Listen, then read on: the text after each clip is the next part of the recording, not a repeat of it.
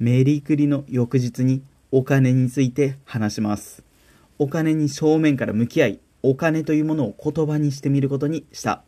さあ、始まりました。ヘレヘレラジオ、翼を授かりたいのゼントです。今回はですね、お金を稼ぐ、お金を使う、お金を納めるの3つの機能がある。お金について、収入をどうやって増やそうか、何にお金を使おうか、貯金はいくらなのか、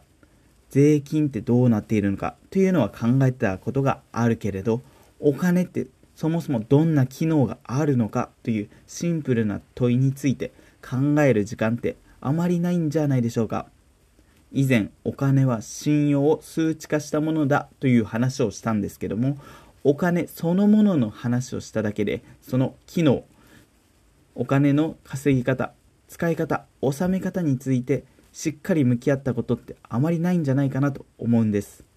経験からなんとなくは知っているけれど今回は言葉にすることでよりお金の機能について学んでみようと思います。ということで第91歩。やっぱりお金を学びたい。2023年はお金で締めることにした。稼ぐとは何かを言語化する。早速いきましょう。はいさてさて。今回はお金の3つの側面。ここでは機能と表現しようと思うんですけども稼ぐ使う納めるの。3機能のうち稼ぐということを言葉にしてみようと思います。そのために参考にさせてもらったのが税理士の安江一生さんの著書。なんとなく不安だけど何が不安かわからない。20代のためのお金の本という本です。なんでこれを選んだた、選んだたではなくて、選んだかというと、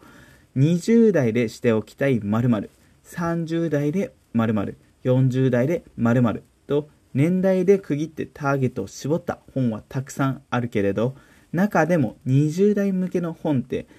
社会で働くための基礎だったり、根本的な考え方が書かれていて、最初の一歩としていいんじゃないかなと考えたからです。ということで本題に入っていこうと思うんですけどまずお金の稼ぎ方って4パターンあるらしいんですね。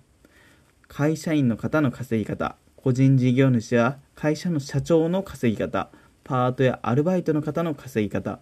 隙間時間で行う稼ぎ方稼ぐといってもその稼ぎ方は1種類ではないんです。4パターンあってそれが1つ目。自分が時間を渡すことによって得られるもの。2つ目自分が仕組みを作って得られるもの。3つ目自分が場を提供することによって得られるもの。4つ目自分の価値を渡すことによって得られるもの。この4パターンです。まず1つ目の自分が時間を渡すことによって得られるものというのは一言で言えば時給いくらという考え方が簡単にできてしまうような稼ぎ方です。アルバイトやなんとなく会社員として働いている方はこれに当たります。お金のプロである安江さん曰くほとんどの方がここの部類に入るそうです。そして2つ目の自分が仕組みを作ることによって得られるものというのは大企業の社長さんとか様々な投資をすることでお金が回る仕組みを自分で作ってその仕組みによってお金をもらう人たちです。この人たちは自分の会社の株式や他社の株を購入してその配当金でお金を稼いでいるそうです。3つ目が自分が場を提供することによって得られるもの。これは最近増えてきた稼ぎ方らしくてイベント会社をとか婚活イベントや出会いのマッチングイベント、その他交流会やオフ会なんて言い方もする場合もありますけど、そういった場所を提供することでお金をもらう稼ぎ方がここにあたります。あとは、キングコング、西野さんのサロンや、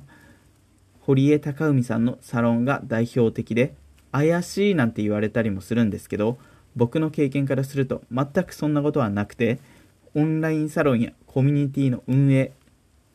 これは Facebook とか、まあ、自分でやられている方もいるんですけど、そういった媒体の中でコミュニティを作ってえー、交流を増やしていくという人たち。この人とのつながれる場を提供することでお金を稼ぐという良い例だなと思います。最後4つ目が自分の価値を渡すことによって得られるもの。これ最初イメージがつかなかったんですけど自分の経験や知識資格を生かして相手に価値を与えることで稼ぐ方法です。英語の先生は英語を教えるという価値を。プログラミングスクールの講師はプログラミングを教えるという価値を。そういった誰かに何かを教える仕事や心理カウンセラーの方などのように悩みを一緒に解決しようと相手に寄り添う仕事によってお金を稼いでいきます。本の著者セミナーの講師コーチングを行うコーチメンターカウンセラーなどはここに含まれます。多くの人から必要とされる会社員の方も価値を提供しているのでこの稼ぎ方と言えますね。1つ目で紹介した会社員はなんとなく働いているという点がここで言う価値を与える会社員との違いです。そして起業した人も自分を商品として相手からありがとうと言ってもらえる稼ぎ方なので価値を渡す稼ぎ方と言えますね。インフルエンサーやメディアの発信から最近の風潮になっているので分かりやすいんですけども今目指すべき稼ぎ方は4つ目の価値を提供することでお金をもらう稼ぎ方だと言われています。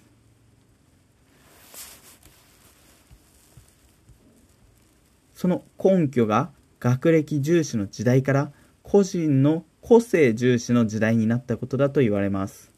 一流大学を出て大企業に就職そして定年まで働くことが重要だった時代から終身雇用制度の崩壊やら年功序列制度の廃止によって学歴よりも実力重視だという